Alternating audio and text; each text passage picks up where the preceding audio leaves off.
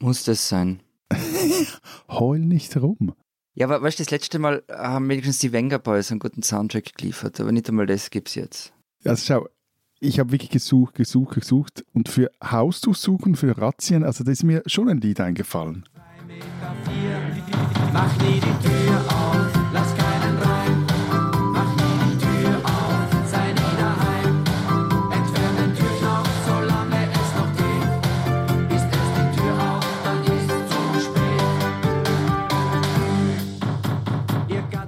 Oh ja, Ding Dong. Ding Dong.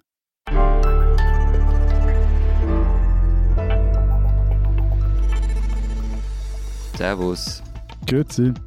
Und hallo, willkommen zur 178. Ausgabe unseres Transalpinen Podcasts mit Lenz Jakobsen, Politikredakteur bei Zeit Online in Berlin. Matthias Daum, Leiter der Schweizer Ausgabe der Zeit in Zürich.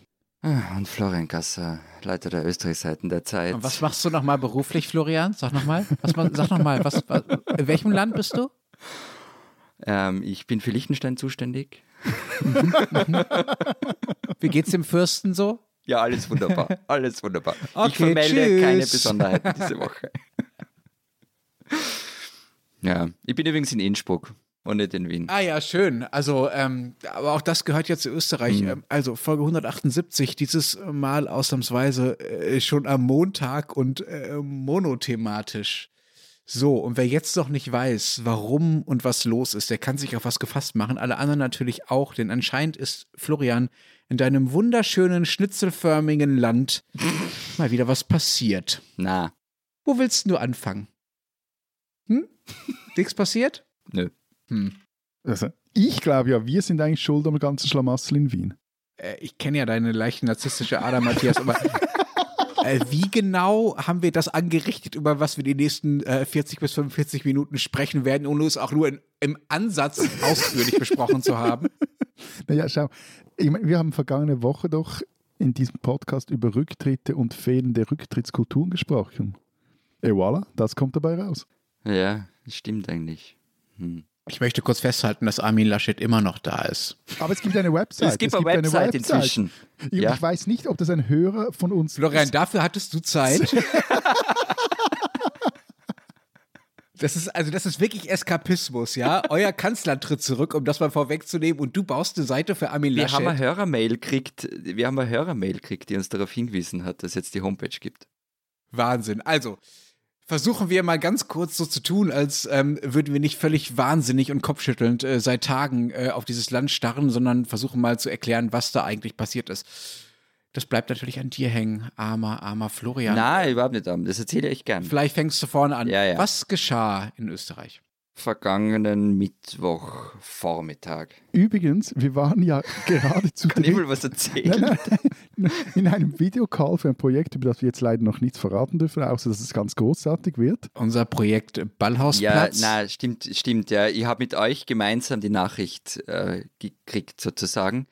Was nämlich passiert ist, also am vergangenen Mittwoch stand die Wirtschafts- und Korruptionsstaatsanwaltschaft, die WKSDA, mit Hausdurchsuchungsbeschlüssen, unter anderem an der Zeitungsredaktion, ähm, vor der ÖVP-Parteizentrale und vom Bundeskanzleramt. Entschuldigung, darf ich da einmal, einmal dazwischen fragen? Es gab Hm. doch diese merkwürdigen ÖVP-Pressekonferenzen die letzten Wochen immer wieder von wegen, ja, ja, ja, ja vor allem zwei.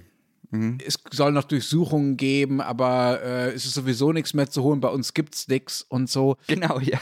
Äh, das war das, oder? Das dürfte das gewesen Also wie- man weiß es natürlich nicht, aber es dürfte irgendwie das auch gewesen sein. Äh, Ja. es ist schön, wie, wie es alles ein äh, barockes Bild zusammen ergibt, wenn man es zusammennimmt im Nachhinein. Ja. Na okay, also wir, wir haben am Anfang, also wie ich das gelesen habe, eben mit euch gemeinsam, haben zuerst alle gedacht, es gehe um diese alte Casinos-Affäre oder die Öberg-Kiste, also das sind Geschichten, da geht es um Postenschacher, vielleicht erinnert sich der eine oder die andere Also Hörerin diesen Kleinkram meinst du. Chat-Ramolett. Ja, ja. Mhm. Naja, das, wir haben ja schon mal drüber geredet, wir haben ja so ein Chat-Ramolett ähm, da aufgeführt. Wie auch immer, es ging darum nicht. Ähm, die Korruptionsstaatsanwaltschaft glaubt, dass äh, bei der Mediengruppe Österreich gezielt frisierte Umfragen publiziert worden sind, die für Sebastian Kurz förderlich gewesen sein sollen. Ähm, bezahlt worden sollen die Umfragen über Scheinrechnungen vom Finanzministerium worden sein. Ebenso hat das Finanzministerium Inserate bei diesen Medien gebucht, um sich damit die wohlwollende Berichterstattung und gefällige Interpretation der Zahlen zu sichern. Es geht da um ähm, Untreue und Bestechung, das sind die Vorwürfe. Und als Beschuldigte geführt werden zwei Meinungsforscherinnen, ein paar Vertraute von Sebastian Kurz, ein Zeitungsherausgeber oder zwei Zeitungsherausgeber, die Brüder Fellner und der Bundeskanzler selbst. Auch der Name Fellner kommt mir nicht nur in diesem Podcast, sondern auch in der Zeitberichterstattung ja durchaus bekannt vor. In den Umfragen ging es dann stets darum, dass äh, gezeigt werden sollte, wie total super toll Sebastian Kurz ist. Ja, das ist, ist doch eigentlich ein bisschen billig. Nein, es war schon gefinkelter. Wenn man sich diesen Beschluss zur Hausdurchsuchung, das sind ein bisschen was über 100 Seiten, das ist ja auch kein Geheimwissen, die sind im Netz, das Online-Magazin Zack Zack hat die online gestellt. Ähm, wenn man sich das durchliest, ähm, die Staatsanwaltschaft geht von vier Phasen aus. Ähm, in der ersten Phase, da war Kurz noch nicht Parteiobmann, wir sind so im Jahr 2016. Da ging es darum, die Große Koalition zu torpedieren. Die Umfragen sollten zeigen, dass Christian Kern, der sozialdemokratische Kanzler, uneinholbar vorne liegt und die ÖVP mit ihrem damals aktuellen Obmann gegen die Sozialdemokraten abstinkt. Und nur Sebastian Kurz, so der Tenor, könne das Ruder nur rumreißen. Dann gab es die Phase 2, da sind wir zum, ganz zum Beginn des Wahlkampfs 2017. Da ging es dann viel so um Themen, also um Themen, um Sachthemen, aber auch darum, Mitbewerber schlecht dastehen zu lassen. Zum Beispiel sollte in einer Umfrage belegt werden, dass eine prominente Kandidatin ähm, der liberalen Neos denen eigentlich gar nichts bringt. Dann die Phase 3, da, da sind wir dann im heißen Wahlkampf 2017, da sollten Unentschlossene mobilisiert werden, etwa damit, dass nach Fernsehduellen abgefragt wird, wer gewonnen hat, natürlich Sebastian Kurz. Und Phase 4, das war schon nach den Wahlen, ähm, da wurden erst Koalitionsvarianten abgefragt und dann auch die Akzeptanz verschiedener Maßnahmen wie Budgetkürzungen etc. Es sollte halt immer so ausgehen, dass es in die Politik der Kurzen Regierung passt. So, das ist jetzt relativ äh, kompliziert und die Ermittlungen haben ja auch äh, gerade erst begonnen. Also wir wissen nicht Ja, exakt. die gehen schon relativ lang, die Ermittlungen, aber wir wissen halt seit kurzem davon. Und die Genau, wir wissen erst seit kurzem ja. daran, also wir wissen noch nicht so genau, ob wie genau es im Einzelfall gelaufen ist, diese, diese Umfragen und diese Studien, die, äh, die da veröffentlicht wurden, die werden ja offenbar noch fieberhaft gesucht.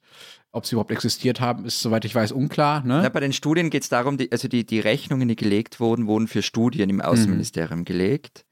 Und die sucht man gerade, diese Studien. Also hat es wirklich Studien gegeben oder ging es dann um die Umfragen? Irgendwo tief in einer Schublade müssen sie sein, ja, ja. Aber nur kurz, um es vielleicht mal knackig auf den Punkt zu bringen. Also die Österreicherinnen und Österreicher ließen sich auf Staatskosten, also auf ihre Kosten, von ihrem Außenminister und ihrem nachmaligen Kanzler vermutlich anlügen. Na, das ist zu zugespitzt, weil ähm, gegangen ist es ja darum, dass diese Umfragen und diese frisierten Umfragen, also die wurden vom, vom Umfeld von Sebastian Kurz frisiert, aber erschienen sind sie zum Beispiel in der Tageszeitung Österreich und auf OE24.at.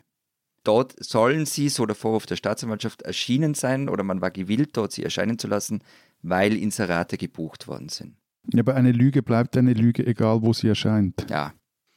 Es geht aber nur darüber hinaus natürlich. Es geht vor allem darum, ähm, wie die Entourage um Kurz agiert. Also wie, sie die Welt und andere Menschen sieht, ähm, wie skrupellos sie vorgegangen sind, zum Beispiel um den eigenen Parteichef zu putschen und dafür die Regierung der Großen Koalition torpediert haben.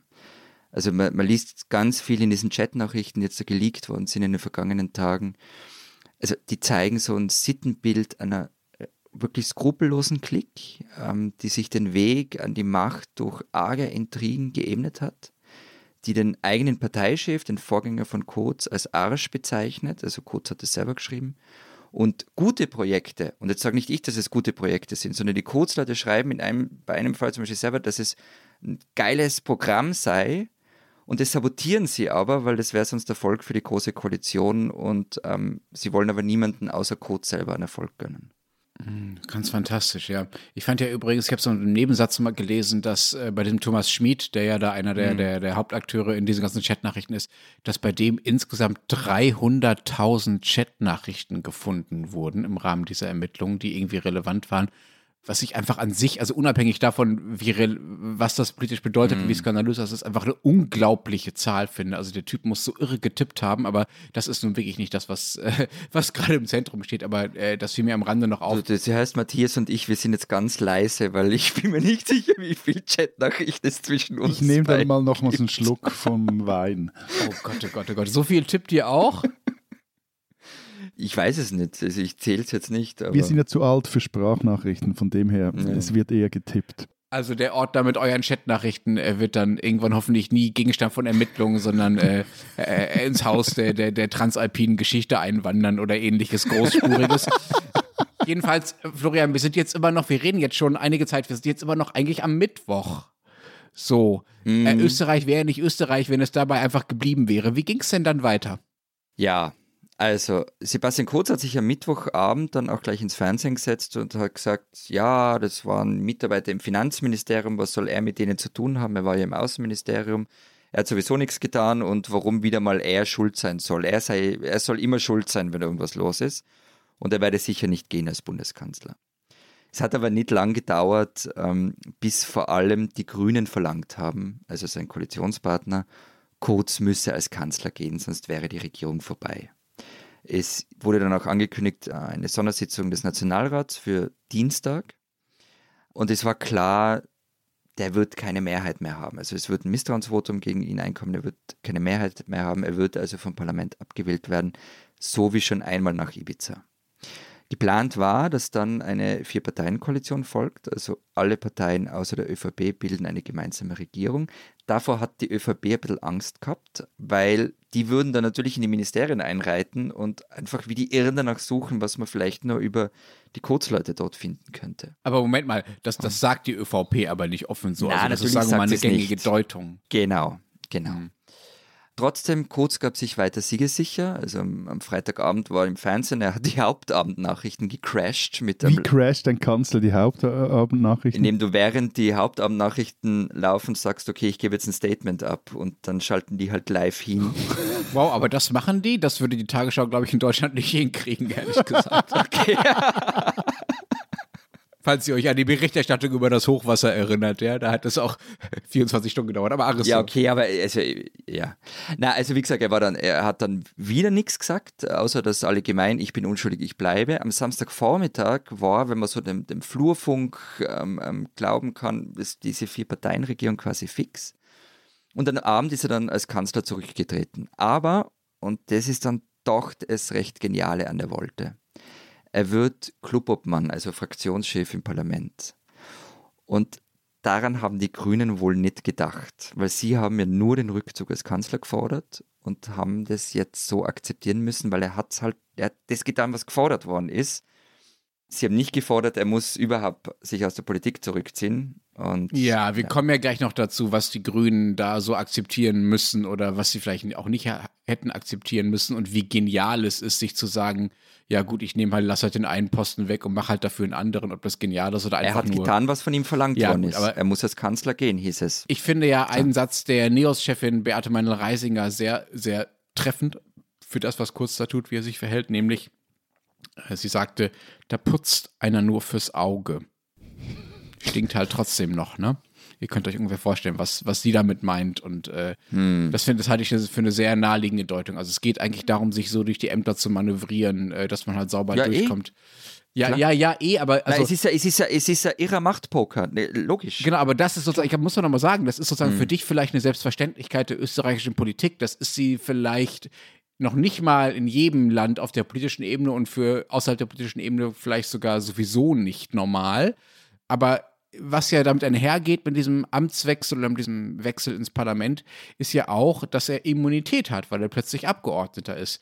Nützt ihm das irgendwas?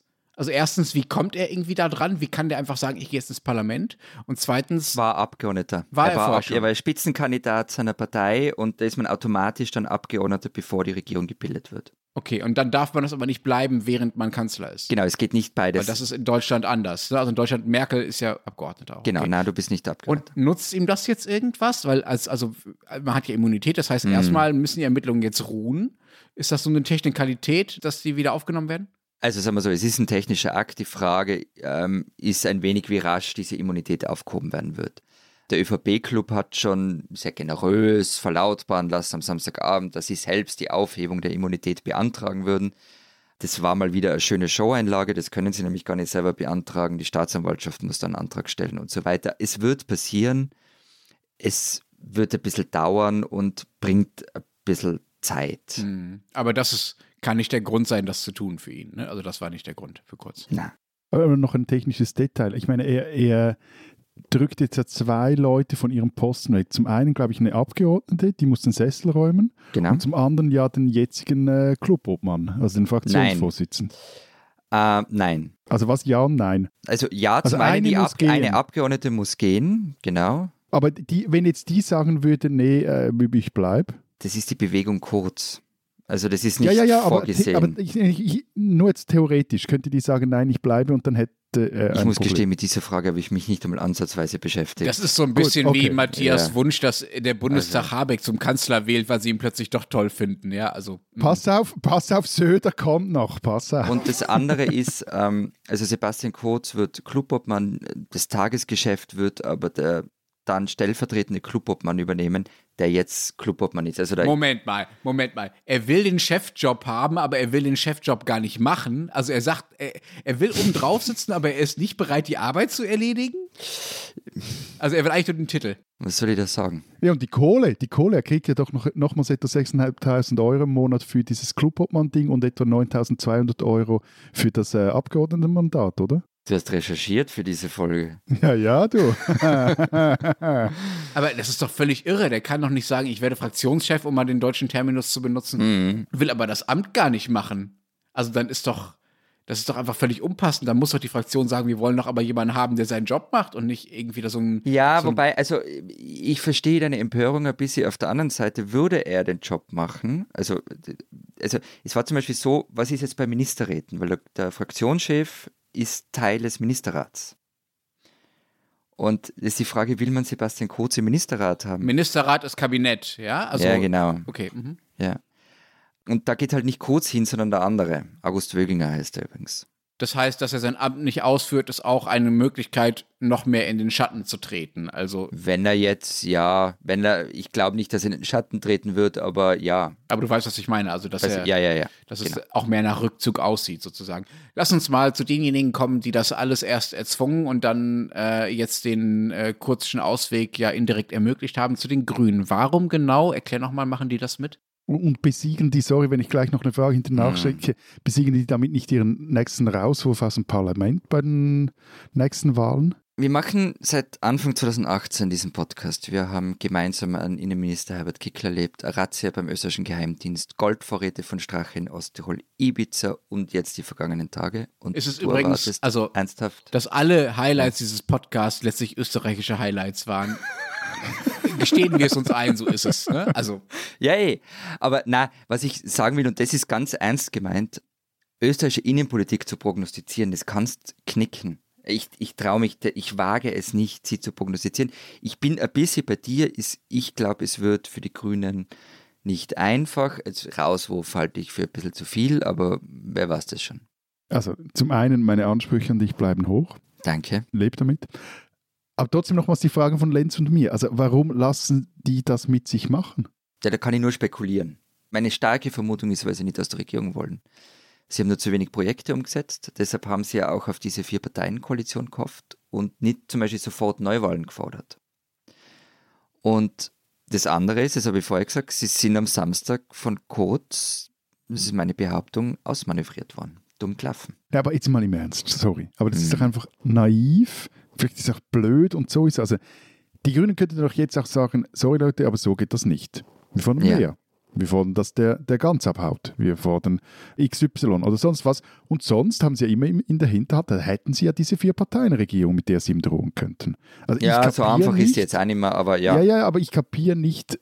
Ja, sicher ist sie nicht- mehr einfach, weil sie einfach eingeknickt sind, die Grünen. Mhm. Aber ich kapiere nicht, wieso die da so schnell einfach nachgegeben haben. Auf der anderen Seite muss man sagen, dass die Grünen ja äh, so klug waren, sich das Justizministerium zu sichern, was ja offenbar sich im Nachhinein als, Genau. als ziemlich, als ziemlich souveräner Akt herausgestellt hat, um an den entscheidenden Stellen dafür zu sorgen, ähm, dass kurz was entgegengesetzt wird und den Machenschaften, äh, die es da so gibt. Ne? Also da möchte ich nicht wissen, wie das aussähe, wenn die ÖVP auch noch das Justizministerium hätte. Aber äh, du hast gerade schon erzählt, Florian, er ist jetzt der Clubobmann, macht aber diesen Job irgendwie nicht so halb. Was macht Sebastian Kurz denn dann eigentlich in den nächsten äh, Wochen und Monaten? Ist er, äh, es gibt im Internet die netten Vergleiche zu Putin und Medvedev äh, in Russland äh, vor einigen Jahren. Ja, also Ist komm. er jetzt der Schattenkanzler, der das Amt nur, sagen wir mal, dem Schein, für den Schein abgibt, aber eigentlich doch alles entscheidet? Hm, Er wechselt doch jetzt bald mal Windeln, vielleicht das. ja, also man, was du nicht vergessen darfst, er ist ja nicht nur Fraktionschef, sondern auch ÖVP-Chef, also Parteichef. Ähm, und das bleibt er auch. Und er ist ein richtiger Boss. Also mit Durchgriffsrechten, die ha- vor ihm nie irgendwer jemals hatte. Also er ist mächtiger als die Republiksgründer in ihrer eigenen Partei waren. Er kann zum Beispiel, das habe ich glaube ich schon mal erzählt, ähm, sogar die Kandidatenliste für Nationalratswahlen selber erstellen. Also wenn jetzt dann Neuwahlen kommen, irgendwann im nächsten, weiß ich nicht, halben Jahr, Jahr, eineinhalb Jahren, zwei Jahren, kann er die Kandidatenliste schreiben. Das ist schon wahnsinnig, was diese ÖVP auch hat mit sich machen lassen. Also Es war der Preis für den Erfolg. Es war der Preis dafür, dass Sebastian Kurz sie zum Erfolg und ins Kanzleramt führt. Also und das lassen die jetzt einfach alle mit sich machen. Die lassen jetzt alle diese, auch sagen wir, sowohl ähm, vermutlich strafrechtlich wie aber auch vor allem auch politisch und umgangstechnischen Schweinereien, die geschehen sind, die lassen das einfach, äh, für die ist das einfach Sie, okay. haben, sie haben kurzfristig keine andere Möglichkeit gehabt. Wobei, wenn ich es richtig verstehe, ja bisher noch unklar ist, äh, in wie genau dieser Rücktritt von Kurz zustande gekommen ist. Also ob er aus freien Stücken gesagt hat, ich gehe, oder ob er auch dann Nein, durchaus also- auch von der Partei, sagen wir mal, dahin gedrängt wurde. Genau, also das ist schon, also von den Mhm. Landeshauptleuten, die ja so wie, wie in Deutschland ja auch die Ministerpräsidenten sehr, sehr mächtig sind in der, in der Volkspartei, wurde er schon in diese Richtung gedrückt. Ja, ja. Vielleicht noch eine andere Figur, die der da ja auch immer wieder auftaucht, ist Alexander Van der Bellen, euer Bundespräsident. Hm. Wieso, also Distanz betrachtet hat man den Eindruck, ja, der steht da so etwas an der Seitenlinie, schaut sich dieses Theater an und nuschelt ab und zu ein paar Kalenderspruchweisheiten rein und gut ist. Er hat am Sonntagabend übrigens die Regierungskrise für beendet erklärt. Ähm, Eben, also es ist quasi, das ist so irgendwie, hier gibt es nichts zu sehen. Das Zitat ist, morgen Mittag werde ich den neuen Bundeskanzler und einen Außenminister angeloben. Wir wissen noch nicht genau, wer es wird. Und die Arbeit für unser Land kann ich weitergeben. Ich bedanke mich bei Sebastian Kurz. Mit seinem Schritt hat er Schaden vom Amt ferngehalten und einen wichtigen Beitrag dazu geleistet, dass die Integrität der Institutionen geschützt wird. Aber Rückfrage an dich. Was hättest du dir von, von einem Alexander von der Bellen jetzt erwartet? Zumindest nicht so einen, Entschuldigung, Gaga-Satz wie oder Halbsatz, dass die Integrität der Institution geschützt wird. Also die Integrität der Institution ist doch schon längstens unterminiert und äh, völlig in Zweifel gezogen durch solches Verhalten. Also, was hätte ich erwartet? Vielleicht irgendwie mal, also ich frage mich halt einfach, für was braucht es denn überhaupt so, so einen Posten? Für was braucht einen Bundespräsidenten, wenn der nicht mal irgendeine Art von Machtwort, sei es von mir, dass auch ein Staatsmenschen sprechen kann? Also, sonst, der erinnert mich halt einfach mehr irgendwie langsam an Queen Elizabeth. Die hat außer träfen Sprüchen auch nicht mehr viel zu sagen, ist aber irgendwo durch auch noch eine coole Person, was man ja auch von Van der Bellen sagen kann. Aber ich meine, dieses beschwichtigen Getue, jetzt Regierungskrise vorbei, also, Entschuldigung, das ist doch nur noch oberpeinlich. Also kann man das noch ernst nehmen? Oder, das ist, was wäre die andere Interpretation, das habe ich bei euch kürzlich ge- gelesen, die beiden, so kurz und Van der Bellen, sind halt einfach wirklich so dick geworden über die Jahre. Ich, ich, ich verstehe nicht ganz, was für ein Machtwort du erwartet hättest. So, ja, ihr seid böse, Buben, seid ihr ganz böse. Ich meine, ist ja lächerlich.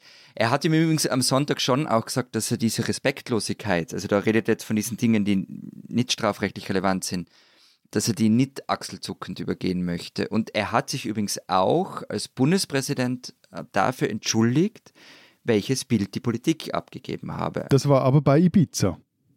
Oder das war jetzt nochmals. Das war jetzt nochmal. Ja, er hat beschwichtigt und ja, er hat mal wieder auf die wunderschöne Verfassung hingewiesen.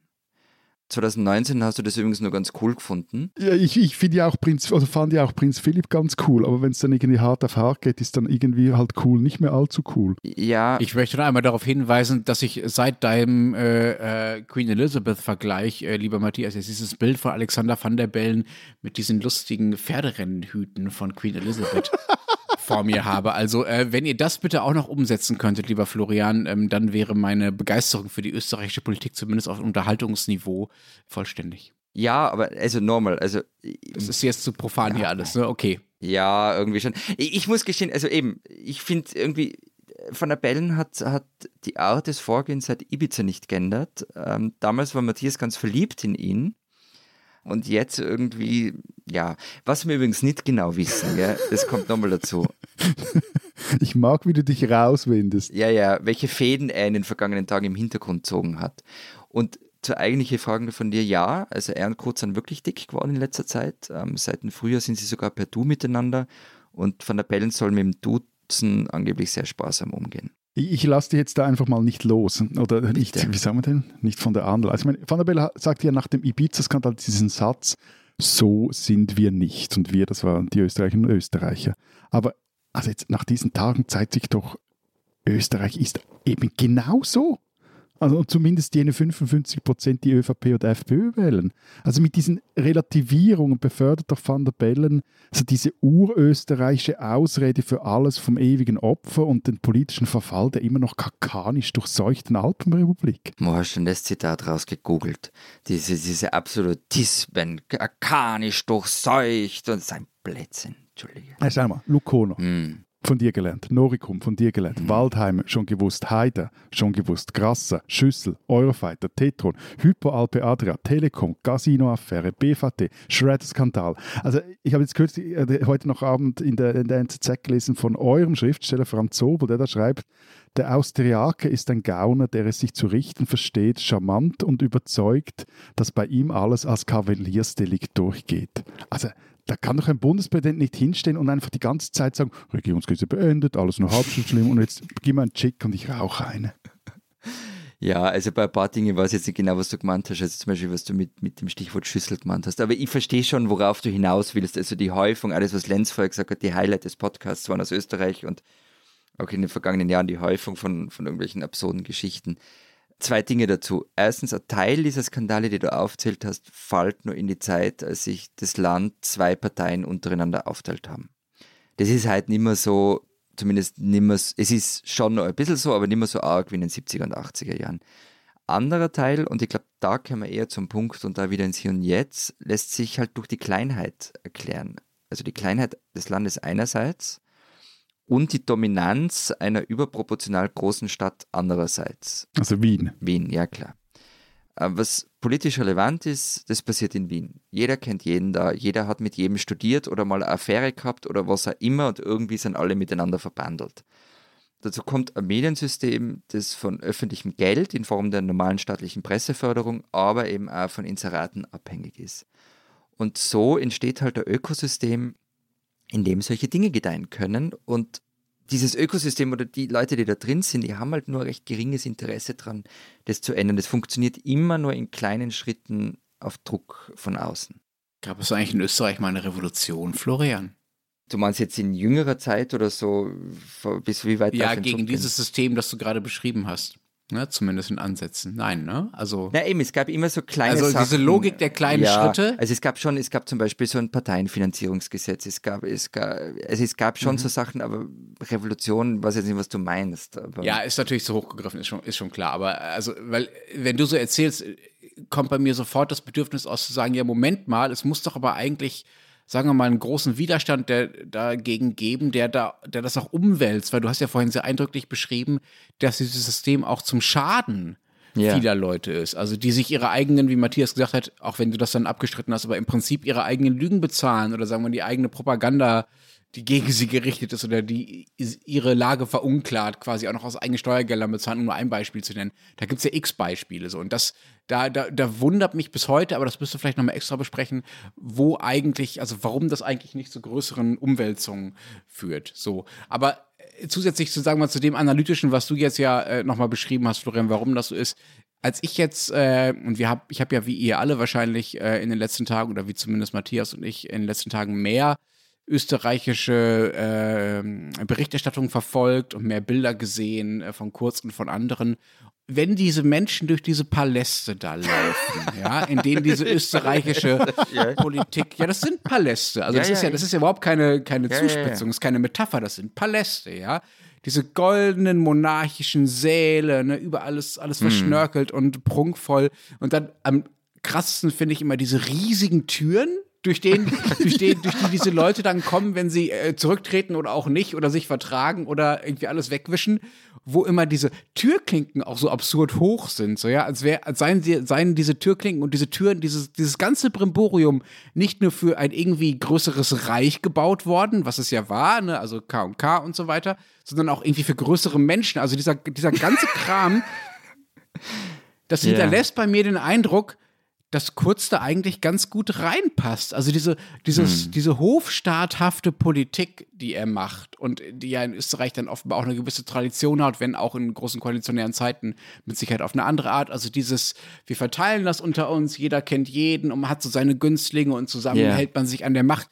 Das passt total zum äußeren Erscheinungsbild, das Österreich von sich selber historisch und aktuell haben will und hat und was sich in diesen Gebäuden total manifestiert. Also das ist doch ist auf eine gewisse Art total schlüssig, was da passiert, ja? Es gibt, es gibt ab und an äh, Diskussion, die aufkommt, wenn, wenn ihr Van der Bellen seht, wenn der da durch seine rote Tapetentür geht und eine Ansprache hält, dann seht ihr im Hintergrund das Ölgemälde von Maria Theresia.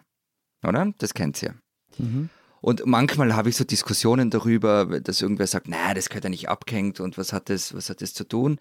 Und mein Argument dagegen ist immer, also wenn ich das dann Kindern erkläre, wer das ist, dann sage ich, da hinten, das ist die Kaiserin Maria Theresia, die war da von 1740 bis 1780 und die hat in der Hofburg regiert, weil sie in die richtige Familie geboren wurde.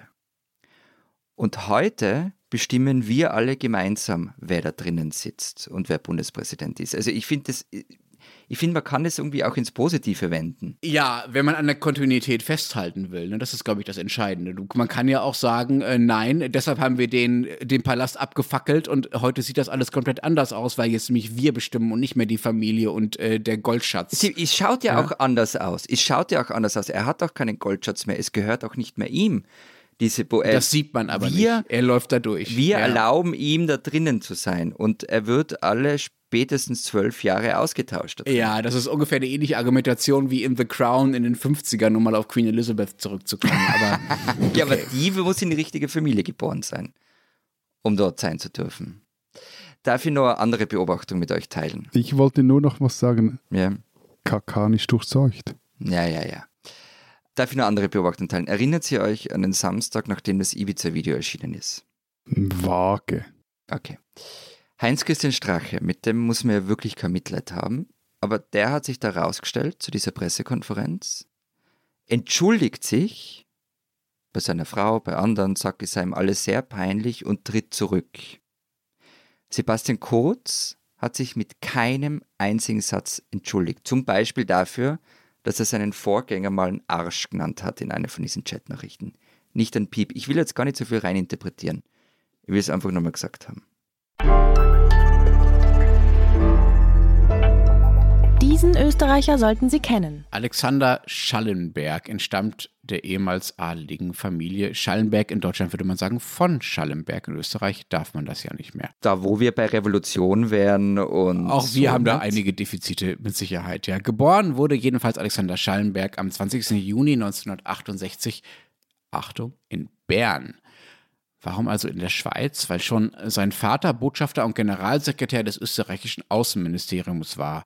Der Sohn wuchs dann in der halben Welt auf, in Indien, in Spanien, in Paris, er studierte in Österreich, Frankreich und Belgien und wurde 1997 dann selber Diplomat wie sein Vater.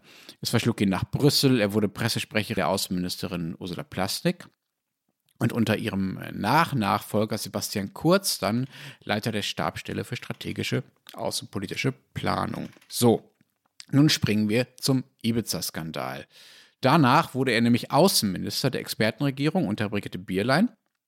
Sebastian Kurz übernahm ihn nach den, nach den Nationalratswahlen einfach. Er war der Einzige, der aus dieser Expertenregierung dann in die nächste ÖVP-Grünen-Regierung überwechselte. Jetzt ist Schallenberg äh, die untadelige Person, soll die untadelige Person sein, die die Grünen anstatt von Sebastian Kurz im Kanzleramt gefordert haben. Er soll also nächster österreichischer Kanzler werden. Schallenberg mag nicht in die Machenschaften dieser türkisen Volkspartei verstrickt sein. Er kommt auch in diesen Chatnachrichten zumindest nicht als Akteur vor. Politisch denkt er aber ähnlich wie Sebastian Kurz. Bei der Migrationspolitik sagt er von sich selbst, er sei Überzeugungstäter. Er wäre übrigens derjenige, der sich äh, noch nach dem Einmarsch der Taliban in ähm, Afghanistan, in Kabul dafür einsetzte, keine afghanischen Flüchtlinge aufzunehmen. Er liegt da voll auf Linie äh, von Sebastian Kurz. Und als es einmal um die Frage ging, ob aus dem griechischen Lager Moria, äh, das Lager auf Lesbos, das kennt ihr sicherlich alle, Kinder ausgeflogen werden sollten, sprach er, ich zitiere, vom Geschrei um die Verteilung. Österreich hat genug humanitäre Hilfe geleistet, sagt Schallenberg, und natürlich 2015 dürfe sich nicht wiederholen. Wir kennen alle diesen Satz. Alexander Schallenberg eilt nun der Nimbus voraus, eine Art Platzhalter für Sebastian Kurz zu sein. Stichwort Schattenkanzler hatten wir gerade schon.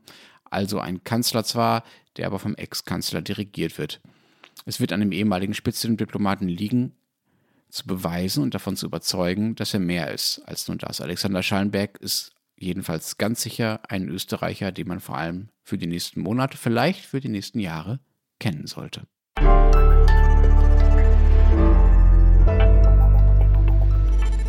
So, wir haben ja dieses Thema in zwei Teile aufgeteilt. Äh, Nun haben wir die letzten Tage Revue passieren lassen. Ich würde eigentlich gerne nur über die Paläste weiterreden mit dir. Ich fand das total interessant, aber okay, das machen wir wann anders, okay? ja, wir machen eine Palast-Sonderfolge, finde ich super, ja. Ja, passt, super. Mit einem Türklinken- und Tapetentüren-Experten. Bitte. Jedenfalls ähm, haben wir jetzt, glaube ich, noch die Aufgabe, ein bisschen nach vorne zu schauen. Wie geht es denn jetzt weiter mit Sebastian Kurz? Ist er als Kanzler erledigt? Kommt er nochmal wieder? Wie lange dauert es, bis er wieder Kanzler ist? Spekulieren Sie, Herr Gasser. Na, es ist also es ist der ausgesprochene Plan, dass er zurückkommt. Also Elisabeth Köstinger, ähm, die Landwirtschaftsministerin und enge Vertraute von ihm, hat getwittert: Ich erwarte mir nun rasche Aufklärungsarbeit der Justiz, faire Ermittlungen und den Schutz aller Rechte von Beschuldigten. Ich bin sicher, dass Sebastian Kurz alle Vorwürfe entkräften und bald als Bundeskanzler ins Amt zurückkehren wird. Sie hat dann übrigens auch zuerst von einem zeitlich befristeten Kanzler Schallenberg geschrieben. Den Tweet hat sie aber dann rasch wieder gelöscht und dann wurde es zeitlich befristet weg. Nein, also ganz im Ernst. Hm. Also ein Regierungsmitglied aus derselben Partei spricht von einem zeitlich befristeten Ja. Kanzler Schallenberg, den man jetzt einsetzt. Und, also, Genau, also ja, aber es geht jetzt darum, die Frage von, von, von Lenz, also ja, Kurz und sein Umfeld gehen fest davon aus, dass er ein Comeback haben wird. Ich möchte auch nochmal Matthias, sorry, da sekundieren. Also, das, hat, das hat sowas von einem abgekaterten Spiel. Das ist eine Inszenierung, die da, um dein Lieblingsthema, dein neues Florian auf, nochmal aufzugreifen, in diesen Palästen da aufgeführt wird. Alle, alle wissen, worauf es hinauslaufen soll und trotzdem wird da noch eine, Inszenierung von Verantwortungsgefühl und Rechenschaftspflicht äh, aufrechterhalten. Ich finde das wirklich wirklich schwer irritierend. Und ich weiß nicht, ob das nur am, am Blick von außen liegt oder ob ich da Dinge übersehe. So, was mich dann da auch direkt zu der Frage führt, ist das denn überhaupt realistisch? Ist dieser Typ denn noch gewollt? Also kann das passieren? Ah, ich habe es ja vorher schon gesagt, österreichische Innenpolitik zu prognostizieren ist was für Hochstapler, Scharlatane und was ich nicht, Wünschelroten Ja, such dir einen von diesen Titeln aus. Ja. Nein, es ist, alles ist möglich und ich schließe gar nichts aus. Also ich schließe auch nicht aus, dass Sebastian Kurz 2022 als strahlender Wahlsieger auf einer Bühne steht. Das ist alles möglich. Hm. Ja. Und was ich aber noch viel interessanter finde, Lenz, um das Ganze mal umzudrehen. Jetzt kommt ein Ablenkungsmanöver, glaube ich. Achtung. Nebelpetarde, Nebelpetarde. Ja, ja. Na, ernsthaft. Also der war ja in der CDU irgendwie so für so viele erleuchtendes Vorbild. Merz, Spahn, Junge Union, die haben ihn gefeiert. Die Bild-Zeitung hat mal getitelt, ich glaube vergangenes Jahr, oder? So einen brauchen wir auch. Und haben kurz gemeint. Ich meine, erstens, woher kam diese Faszination und wie geht man jetzt mit diesem tiefen Fall um? Ich möchte, glaube ich, bevor ich versuche, das zu erklären, einmal von Tilman Kuban erzählen. Kennt ihr den? Der ist von der Jungen Union, oder? Genau, Vorsitzender der Jungen Union, der Nachwuchsorganisation der, der CDU und auch, ja, der CDU vor allem, Ja. wo man übrigens äh, noch Mitglied sein darf, äh, bis man 40 ist. Ich hoffe, ich, hoffe, ich erzähle jetzt keinen Quatsch, das habe ich vorher nicht recherchiert, aber ich meine, so ist es.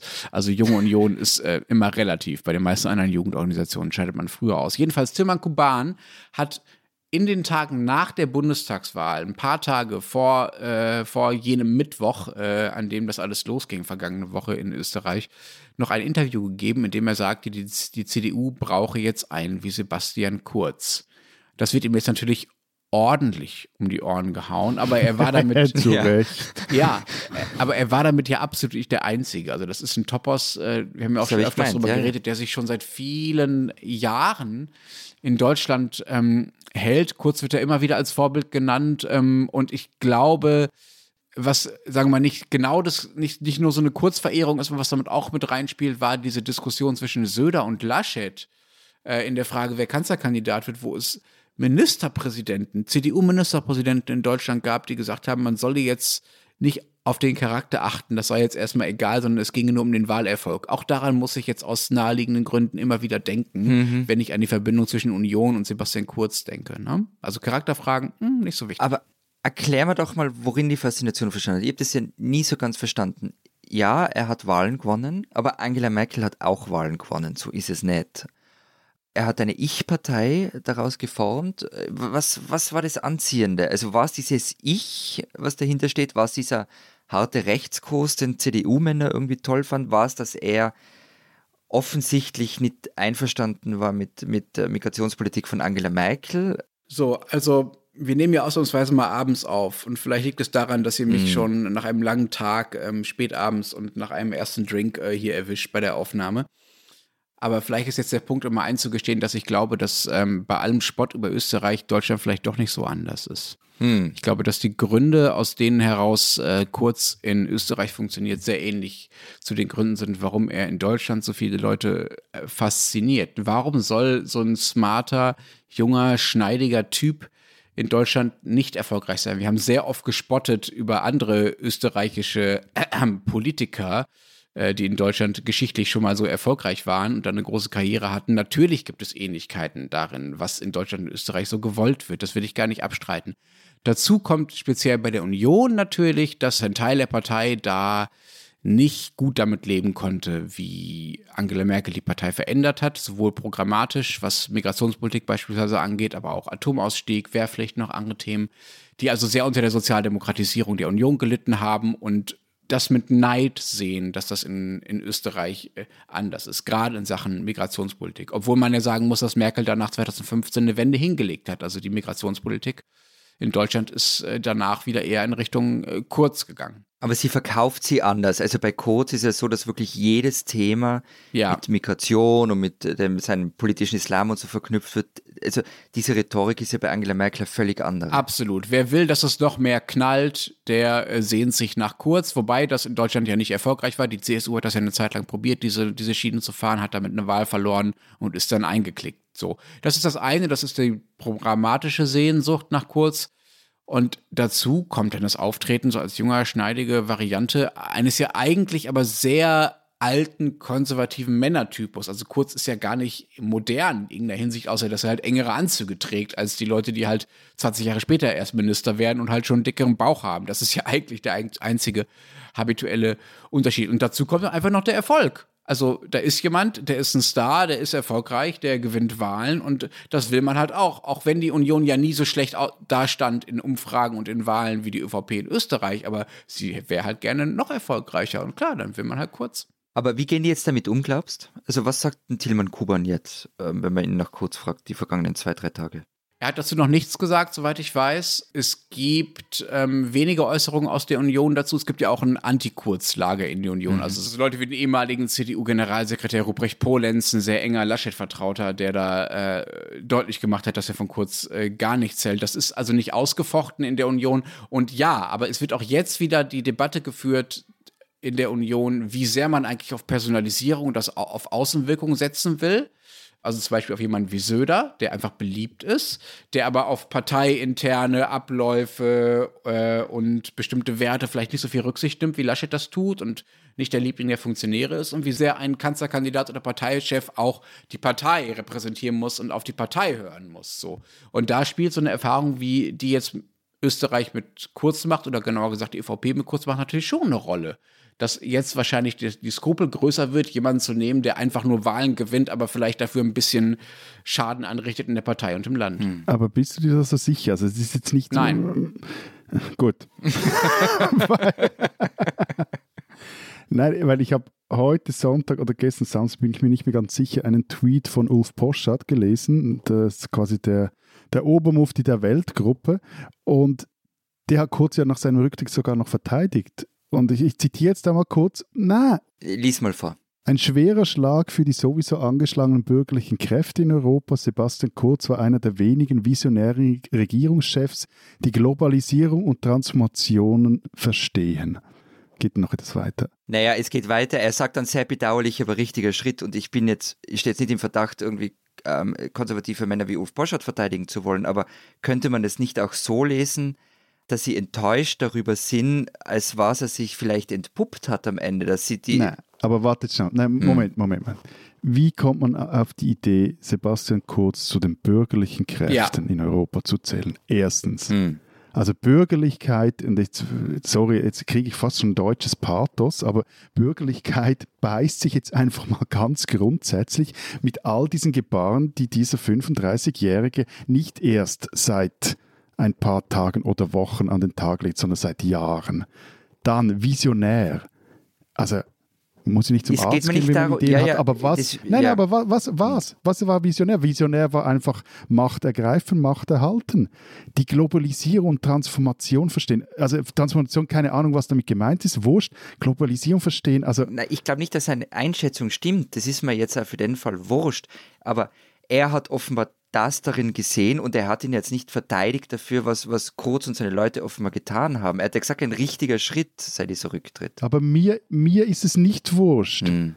Aber mir ist es nicht wurscht, weil ich den Eindruck erhalte, dass so Typen wie Sebastian Kurz nicht nur in diesem, ebenso wie die Schweiz, Ministaat Österreich eine Anhängerschaft haben, sondern auch in diesem zehnmal größeren Deutschland. Und ehrlich gesagt, also jetzt mal, äh, eben, machen wir mal etwas Sonntagabend, weinselig, drinkselige Runde, aber wenn das in Österreich passiert, Ich trinke Wasser. Gut, aber wenn es in Österreich so einer Kanzler ist, ja, mei, kann er nicht allzu viel anrichten, aber wenn solche Ideen, siehe Boris Johnson nach England drüber schwappen, siehe äh, eben die ganze Diskussion, die jetzt vor Lenz aufgebracht hat, nach Deutschland drüber schwappen, dann wird es ja doch unangenehmer.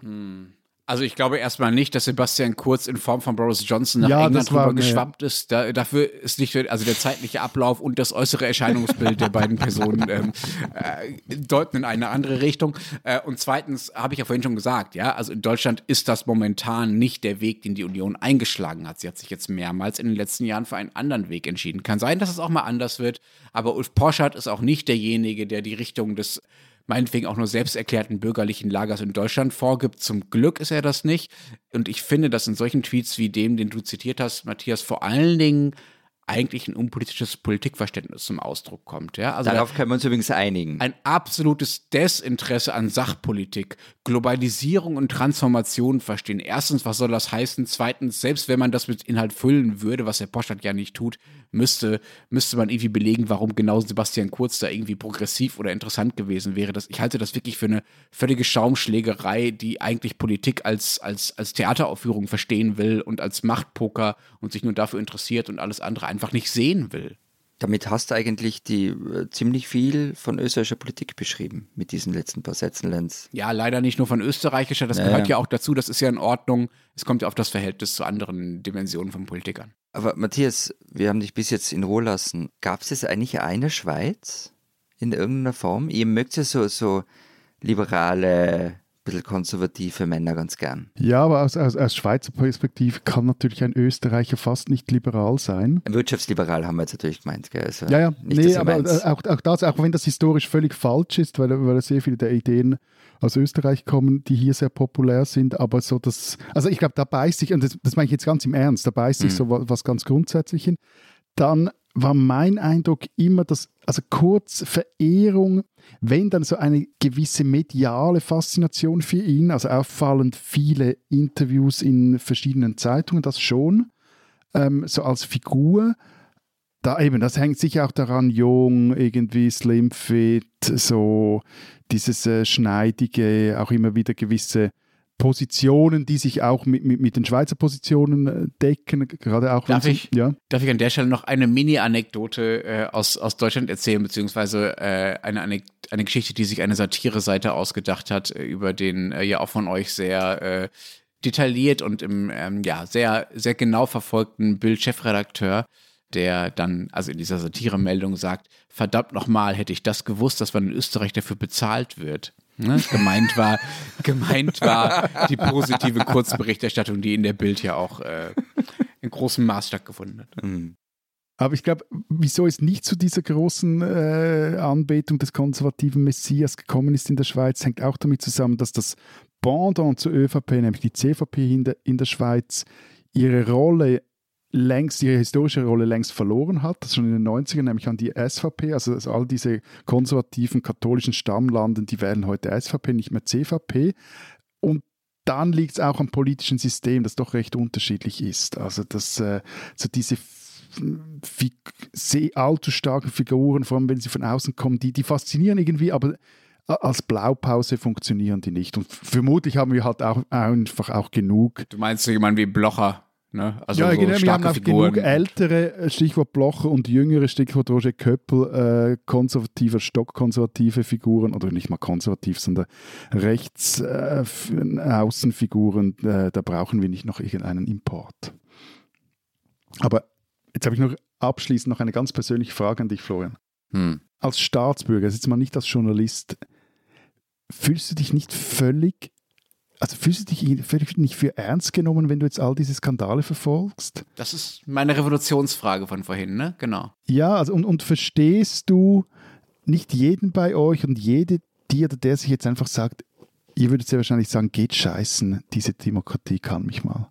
Danke für diese Frage. Ich werde sie nicht beantworten. Ähm, aber was ich schon finde, und das ist das, was ich vorher auch gemeint habe von, von diesen Chatverläufen, die nicht strafrechtlich relevant sind, sondern wo es um, um, auch um ein Menschenbild geht äh, von diesen Leuten. Ich glaube, der Flurschaden, den die angerichtet haben, der ist richtig groß und der wird auch dazu beitragen, dass das Bild von Politik zumindest nicht besser geworden ist in letzter Zeit. Und dann wären wir jetzt aber auch wieder bei Van der Bellen.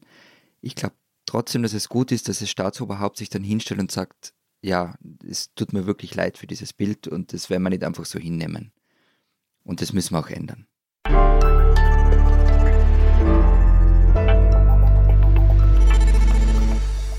Wenn Sie wissen wollen, was in den äh, einzelnen Ländern, die aus diesem dieser Podcast besteht, äh, so los ist, dann lesen Sie doch vielleicht mal diese Woche die Zeit Schweiz oder die Zeit Österreich. Was habt ihr denn vorbereitet? Rat einmal. Wir haben ein herrliches Eskapismusprogramm bei uns. Eine Doppelseite über Celestino Piatti, Schweizer Grafiker und äh, Kinderbuchautor. Der würde bald mal 100 Jahre alt und von dem erscheinen jetzt äh, Bücher neu. Und meine Kollegin Barbara Achermann hat seine Tochter getroffen und eine große Geschichte darüber geschrieben, weil die Tochter jetzt drauf und dran ist. Das Archiv des Celestino Piatti für die Öffentlichkeit zugänglich zu machen. Und wenn Sie wissen wollen, was in Deutschland so los ist und übrigens auch, was in Österreich so noch so los ist zwischen den Erscheinungstagen äh, der äh, Zeit Österreich gedruckt und digital, dann lesen Sie natürlich äh, Zeit Online. Auch dort will Florian uns sicherlich weiter auf dem Laufenden halten. Wir hören uns dann ja demnächst mal wieder, wenn halt wieder mal was los ist. Äh, ich bin mir sicher, es, ich bin mir sicher, es wird sehr bald der Fall sein. Also vielen Dank äh, für diese Sonderfolge, vor allen Dingen an dich, lieber Florian. Halte durch. Bis dahin sagen wir Vielen Dank. Adieu. und Servus.